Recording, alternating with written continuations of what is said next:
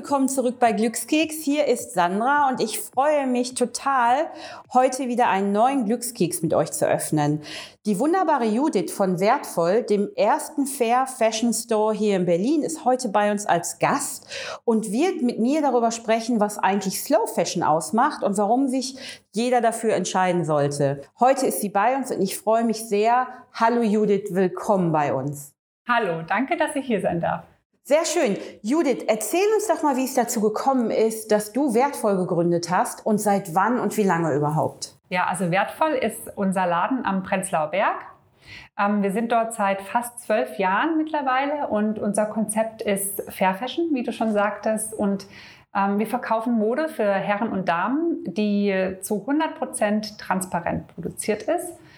Immer natürlich fair produziert und aber eben auch die Materialität nicht außer Acht lässt. Das heißt, alles, was es bei uns gibt, sind wirklich auch nachhaltige und ökologische Materialien. Ich freue mich total, weil ich natürlich auch deinen Store kenne, hier in Berlin-Prenzlauer Berg und immer ganz wunderbare Sachen im Schaufenster. Und ich habe mich schon ganz lange gefragt, was macht Fair Fashion eigentlich wirklich aus? Ah, gute Frage. Also Fair Fashion, ja, was macht das aus?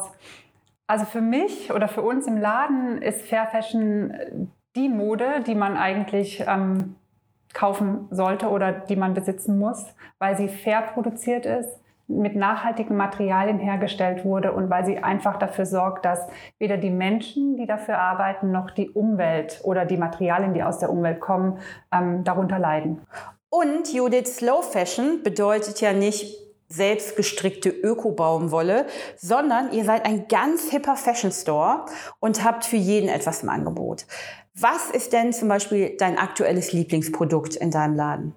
Unsere veganen neuen Sneaker von Veja, die unter anderem auch aus Abfallprodukten aus der Maisindustrie hergestellt wurden. Also das ist tatsächlich ein Verbund aus verschiedenen Materialien, aber unter anderem versteckt sich darin einfach ein Naturprodukt, also ein recyceltes Naturprodukt, was aus den Abfällen, die bei der Maisindustrie anfallen, hergestellt wird.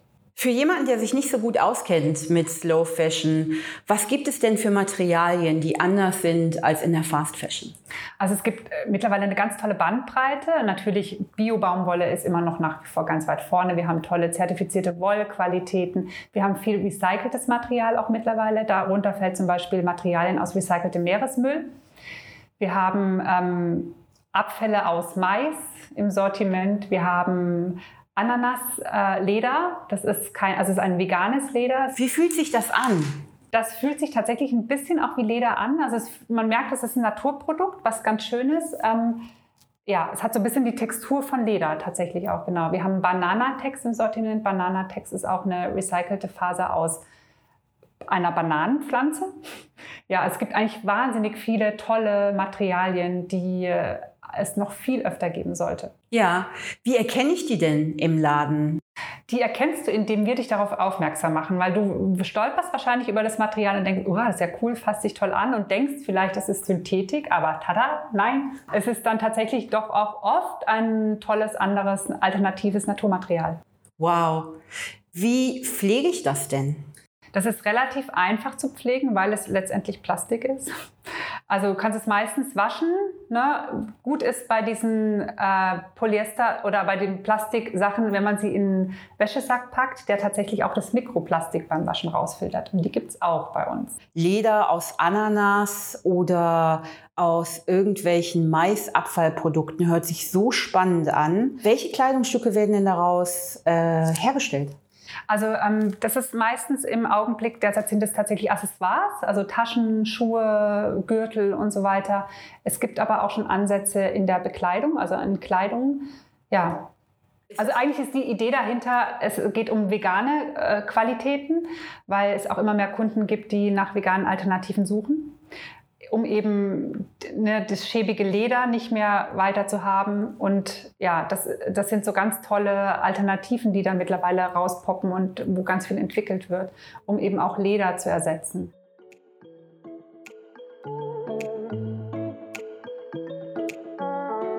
Was wäre denn für dich so der Einstieg in die Slow Fashion?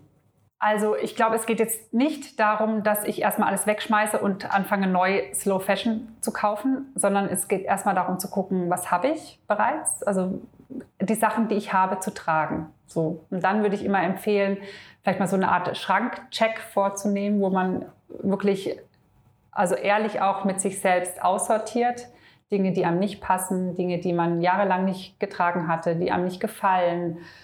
All die Dinge einfach wirklich zu entsorgen, auch nicht wegzuschmeißen, sondern zu gucken, kann ich vielleicht was im Secondhand-Laden geben, kann ich was vererben, verschenken, Kleiderkreisel und so weiter. Es gibt so viele Möglichkeiten und dann eher gezielt zu gucken, was fehlt in meinem Kleiderschrank oder auch in welcher Lebensphase stecke ich. Also was, also jede Lebensphase erfordert ein anderes. Also wenn ich jetzt frisch Mutter geworden bin, kleide ich mich anders, wie wenn ich ins Berufsleben zurückgehe und so weiter.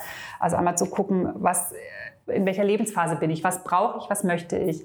Und dann daraufhin eigentlich über die Outfits wieder den Schrank langsam aufzubauen. Das ist so ein bisschen das, was wir auch im Laden als Beratung weitergeben.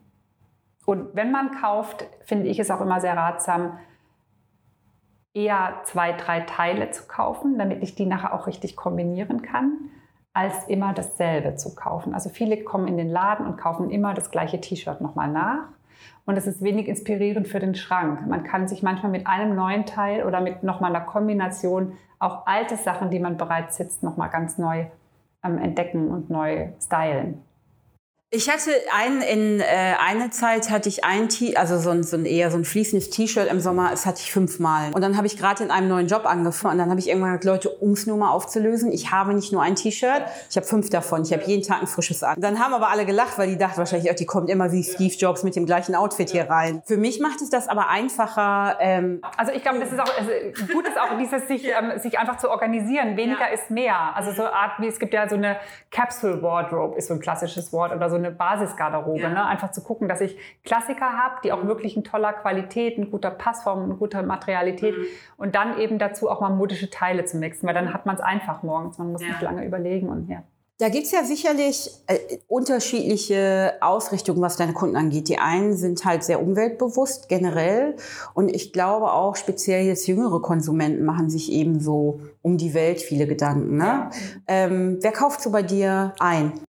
Also ich würde mal sagen, unsere Hauptzielgruppe ist so Ende 20 aufwärts. Und ähm, wir beobachten aber auch immer mehr, dass immer mehr Jüngere zu uns kommen, was ganz schön ist, weil einfach auch die Themen hier ähm, Klimapolitik und so weiter, das ist einfach nicht mehr, also man kann es nicht mehr von sich weisen. Ja, es ist einfach nicht mehr, es ist nicht mehr fünf vor zwölf, es ist drei vor zwölf. Und das ist eigentlich auch genau die Mode, die wir verkaufen. Es geht nicht darum, viel zu kaufen, sondern es geht eher darum, in ein gutes Stück zu investieren. Und das ist auch das, was wir tatsächlich unseren Kunden mitgeben wollen. Und wenn sie zu uns kommen, dann ist es auch genau das, was sie bekommen. Und das ist ganz wichtig, dass man ja mit jedem Kauf eine Entscheidung fällt. Genau. Für dieses eine Kleid, für dieses eine Teil, was ich wirklich gerne ja. mag und dann drei, fünf Jahre tragen kann. Das ja. passt immer noch zu mir.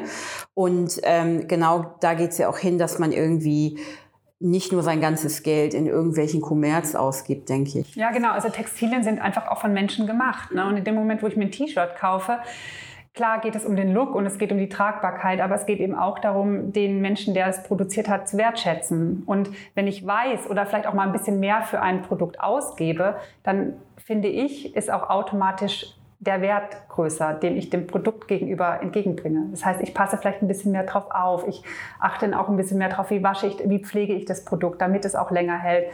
Und es sind eigentlich alles Faktoren, die wir so ein bisschen vergessen haben durch dieses Fast Fashion. Alles ist immer überall verfügbar. Und Tatsache ist aber, dass wir von vielen schlechten Dingen viel zu viel auf der Erde mhm. haben. Und eigentlich die guten, die Qualitäten wieder viel mehr kommen sollten.